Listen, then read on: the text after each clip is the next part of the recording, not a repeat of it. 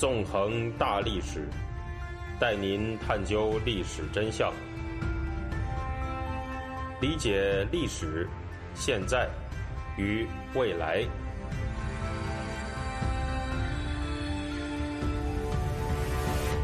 大家好，欢迎大家收听《纵横大历史》，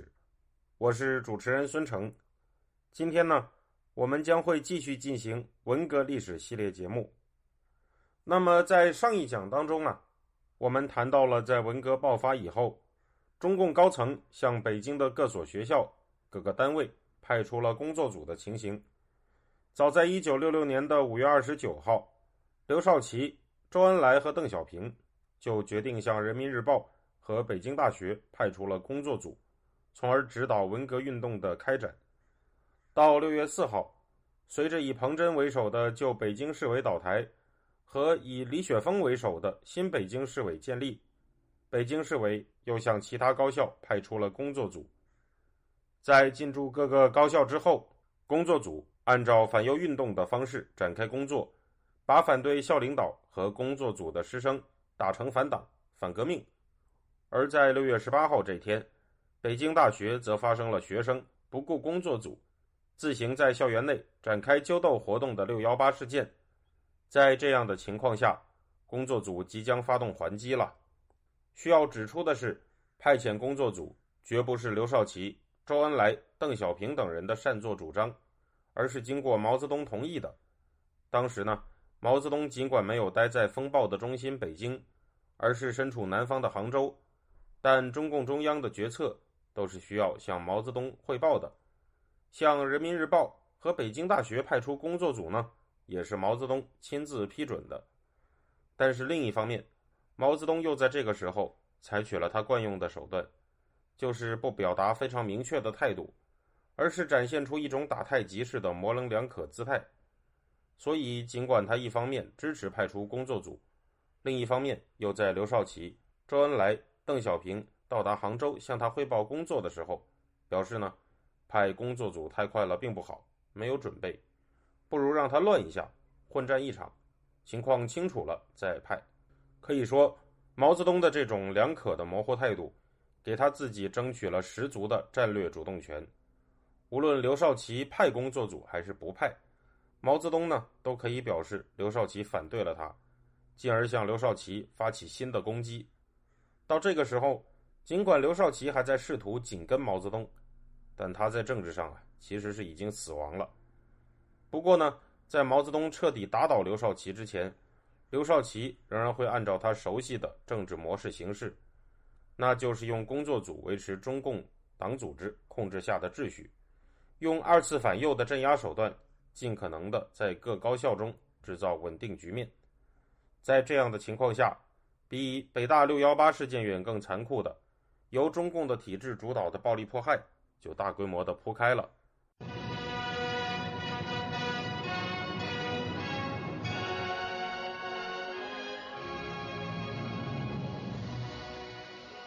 在北大六幺八事件发生后，北大工作组在当天决定在北大以系为单位召开师生员工大会，并要在会后进行分组讨论。在十九、二十、二十一日组织连续三天的讨论、对照和检讨。接着，在当天晚上，北大工作组召集了北大全体师生员工大会，并且播放了组长张成先的广播讲话。根据李雪峰的回忆文章，讲话的内容是。主要讲了工作组要坚决支持真正左派的革命行动，同时指出避开工作组乱打乱斗的做法是有害于革命运动的行为，批评了乱批乱斗干部的做法是违反党的政策，指出这种做法会被而且已被坏人利用，揭露了当场被抓住的几个坏人的情况，并要求全体师生员工组织讨论。工作组还做了一些具体规定。斗争人要经过工作组讨论、批准等等。需要注意的是，北大工作组所反对的是避开工作组乱打乱斗、乱批乱斗干部的行为，而不是反对对人展开所谓的斗争。正如李雪峰的回忆文章所说的，工作组还做了一些具体规定，就是斗争人要经过工作组讨论、批准。也就是说呢，工作组其实并不反对对人进行迫害，他们只是不喜欢有人绕开他们，自行的去迫害人。他们希望在工作组的指挥下开展迫害行动。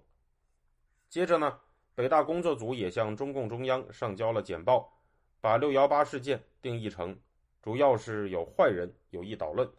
还很可能是有组织、有计划的阴谋活动。刘少奇则以中共中央的名义转发了这份简报。并且加上了批语，说道：“中央认为北大工作组处理乱斗现象的办法是正确的、及时的。各单位如果发生这种现象，都可参照北大的办法办理。”在六月二十号，这份简报被下发，各个工作组就这样拿到了全面开展二次反右的尚方宝剑。刘少奇的这份批示呢，也因此被叫做“六二零批示”。六月二十三日，北京新市委。召开了工作会议，在会上取代了彭真的新任北京市委第一书记李雪峰，大体按照刘少奇的意见进行了讲话。在讲话中，李雪峰说道：“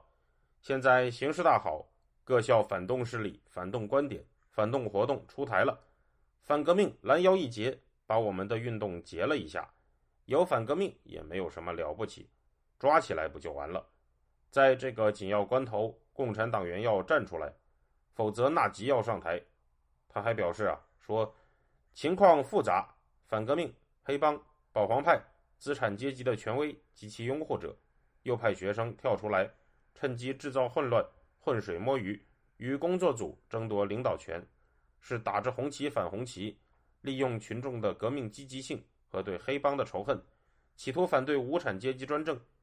在现阶段，拥护新市委还是反对新市委？是拥护还是反对党的重要标志。李雪峰的这样一篇杀气腾腾的讲话，被叫做“六二三讲话”。这篇讲话呢，通过传达刘少奇的意见，奠定了工作组接下来的工作方向。可以说，在刘少奇看来，挑战了工作组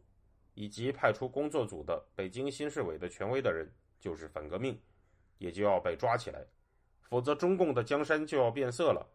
如同一九五六年时候反对苏联的匈牙利共产政权改革派领导人纳吉那样的人物就要上台了。这样一来，随着北京各高校纷纷传达李雪峰的“六二三”讲话，一场从上而下的由中共党组织主导的大规模政治迫害就这样开始了。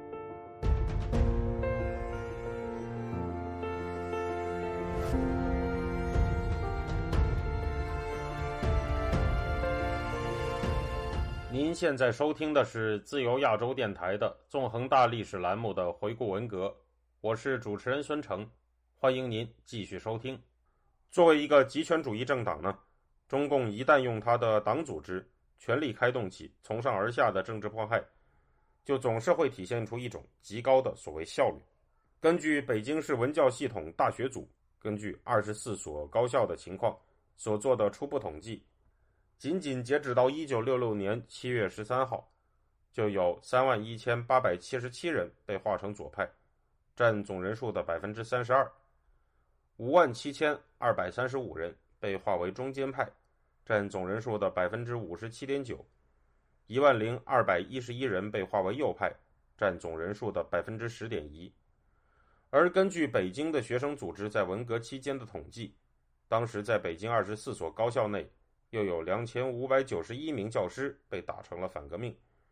也就是说，就算根据这份非常不完整的统计，也有上万人被打成了右派或者反革命。至于工作组对右派数量的估算，实际上比文教系统大学组提供的数据还要大，认为在二十四所高校里面，九成以上的党委属于三四类，教研室主任以上干部则有六成是三四类。所谓的三四类呢？是起源自四清运动的一种政治标签，在四清运动当中，中共将干部分成了好的、比较好的、问题多的、性质严重的这四类。所谓的三四类，就是问题多的和性质严重的这两种类别。按照中共的一贯政治逻辑，这两种类别的人呢，也都会成为被镇压和被清洗的对象。实际上呢，就在李雪峰展开“六二三”讲话的同一天，刘少奇也对中共中南局和西北局关于文革运动的报告做出了批示，提出啊，当牛鬼蛇神出笼攻击我们的时候，不要急于反击，要告诉左派要硬着头皮顶住，领导上要善于掌握火候，等到牛鬼蛇神大部分暴露了，就要及时组织反击，对大中学生的反党反社会主义分子，一定要把他们揪出来。在给中南局的批示中，他还提出说啊，大学生中也要把右派分子，即反党反社会主义分子揪出来，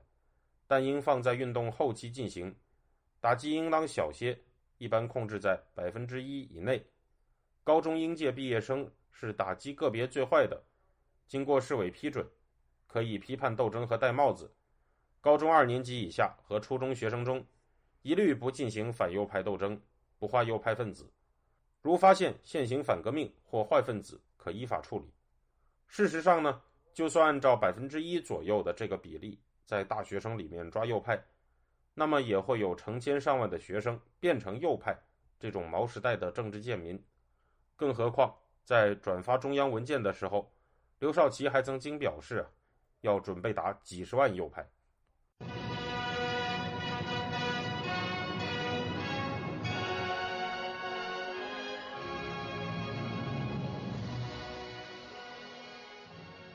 上有所好，那是下必甚焉。事实上，工作组开展这种大规模政治迫害的地方，绝不仅仅是只有一个北京的。在中共的这种集权主义体制之下，往往是上头定了一个指标，下面在层层执行的时候，还会宁左勿右的加倍，甚至加很多很多倍的执行。甚至在上面没有定下指标的时候，就会自主的去充满创造性的执行。比如说。在文革爆发前夕的1966年4月25号，时任湖北省委第一书记的王任重，在嗅到了文革即将爆发的味道之后啊，就发表了一篇讲话。讲话里面说道：“由于资产阶级知识分子统治着文化教育界，社会主义文化大革命的目标要针对知识分子。文革的结果之一，就是要查出占百分之五至百分之十的。”反党、反社会主义、反毛泽东思想的知识分子作为新的右派，在大跃进中饿死无数巴蜀民众的四川省委第一书记李井泉，则更是发表了他的名言，说道呢：“这一次要捉二十万右派。”在这样大张旗鼓的二次反右之下呀，工作组是将大批的民众打成了右派和反革命，开展了残酷的政治迫害。那么，这些被工作组选定为目标的人都又有什么样的遭遇呢？在下一讲当中，我们就会对这一点进行详细的讲述。那么，通过这一讲的内容啊，我们可以知道的是，在中共的党内斗争当中，往往迫害者和被迫害者都会是心狠手辣的人物。尽管刘少奇在后来被毛泽东给彻底打倒，遭遇了异常悲惨的结局。但是实际上呢，刘少奇他本人也是一个迫害人的老手。那些被打倒的被迫害者的手下，往往啊也有成千上万被他迫害的人的哀鸣。这样的一种极权主义政治体制，真的可以说是一部巨大的政治绞肉机。身处在其中的人们，在互相倾轧的同时呢，也会在被清洗之前，作为绞肉机的零件。不停的运转，散播着恐怖。在下一讲当中呢，我们就会谈到工作组所带来的恐怖是多么的触目惊心，也会初步的看到一个事实，那就是实际上呢，在文革当中，最为恐怖的暴力，并不是来自我们对文革的那种想象中的特征——暴民专政，而是极权主义政党和国家所制造的从上而下的制度化的。恐怖暴力，其实啊，这个样子的事实贯穿了整个文革的历史。好了，感谢大家，这个星期就讲到这个地方，我们下周再见。